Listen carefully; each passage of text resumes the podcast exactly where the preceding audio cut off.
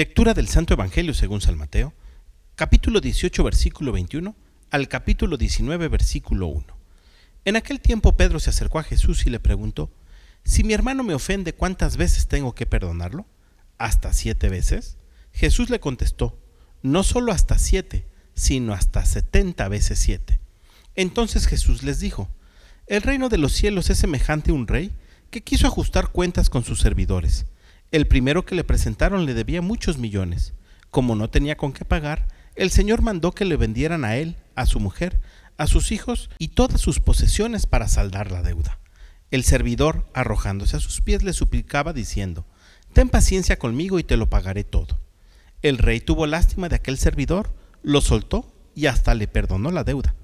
Pero apenas había salido aquel servidor, se encontró con uno de sus compañeros que le debía poco dinero entonces lo agarró por el cuello y casi lo estrangulaba, mientras le decía, Págame lo que me debes.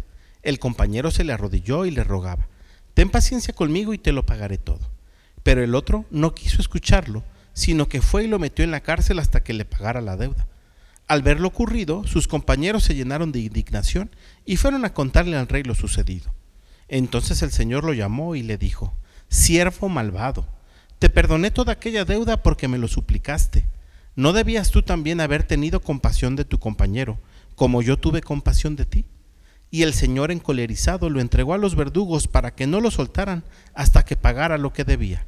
Pues lo mismo hará mi Padre Celestial con ustedes si cada cual no perdona de corazón a su hermano. Cuando Jesús terminó de hablar, salió de Galilea y fue a la región de Judea, que queda al otro lado del Jordán. Palabra del Señor. En la literatura bíblica utilizamos el número 7 para referirnos a lo universal, a lo indefinido, al infinito. Por lo tanto, la pregunta que San Pedro lanza a Jesús es como si le dijera, Jesús, ¿tenemos que perdonar siempre? Y la respuesta que da Jesús no es otra cosa que recalcar precisamente la necesidad de perdonar siempre, no solo siete veces, sino hasta setenta veces siete.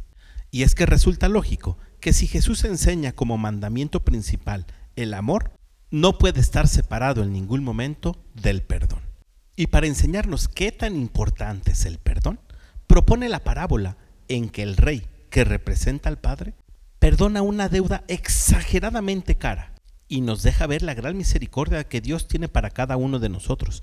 Pues basta que nos arrodillemos de manera sincera para que Él perdone nuestras deudas.